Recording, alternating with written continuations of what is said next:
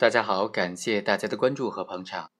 在我们日常生活当中啊，淘宝、天猫已经成为非常重要的购物场所了。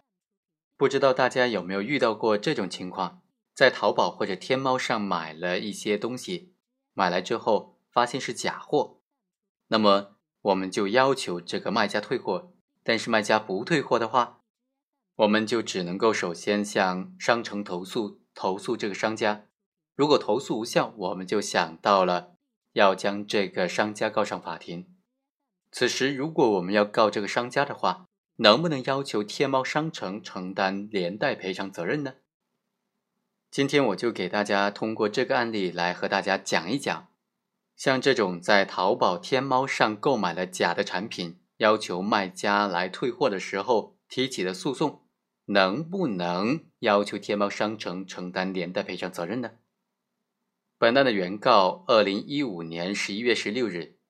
在天猫三星亮达专卖店购买了三星的手机数据线四条，结果发现是假货，于是要求退钱，对方退钱了，但是原告还要求对方赔偿两千块钱了事，对方不肯，于是原告又在二零一五年的十一月二十一日恶性的购买了三百二十四条。并且将所有的货款都打到了对方的账户上，于是呢，就向法院提出要求，要求对方返还这笔货款，并且承担十倍的赔偿责任，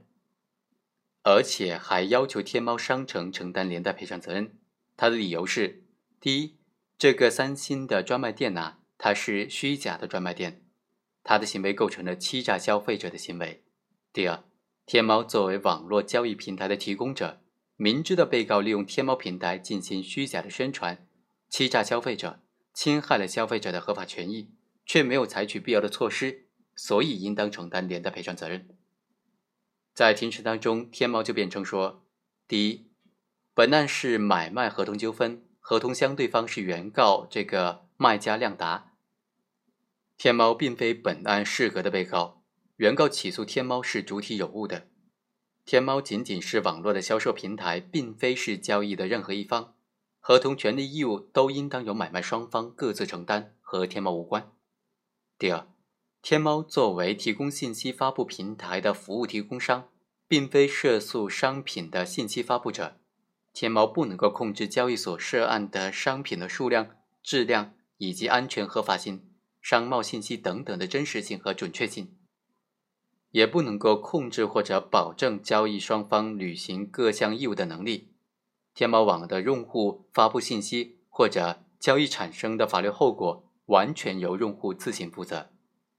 第三，天猫作为网络交易的平台提供者，能够提供销售者的真实信息，而且不存在明知或者应当知道销售者或者服务的提供者利用他的平台侵害消费者合法权益。没有采取措施的这种情形，所以天猫认为他不需要承担责任。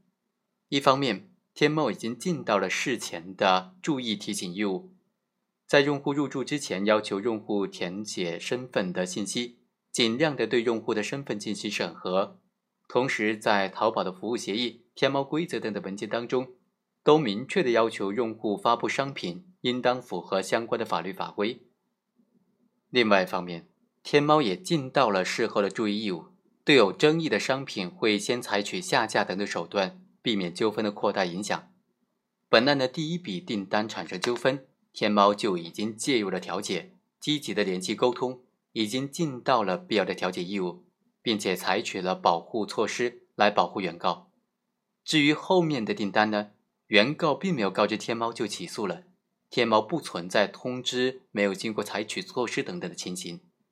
第四，原告在后面的那一笔交易之前，已经明知道涉案的商品以及商家的情况了，在申请第一笔交易退款的同时，连续的频繁下单，主观恶性非常明显。所以，天猫并非交易的双对方，而且已经尽到了合理的注意义务，因此没有过错，不需要承担任何的赔偿责任。最终，法院就认为，天猫作为网络平台的提供者。尽到了合理的审查义务。他在原告王某和被告亮达发生争议之后，也积极的介入了调查，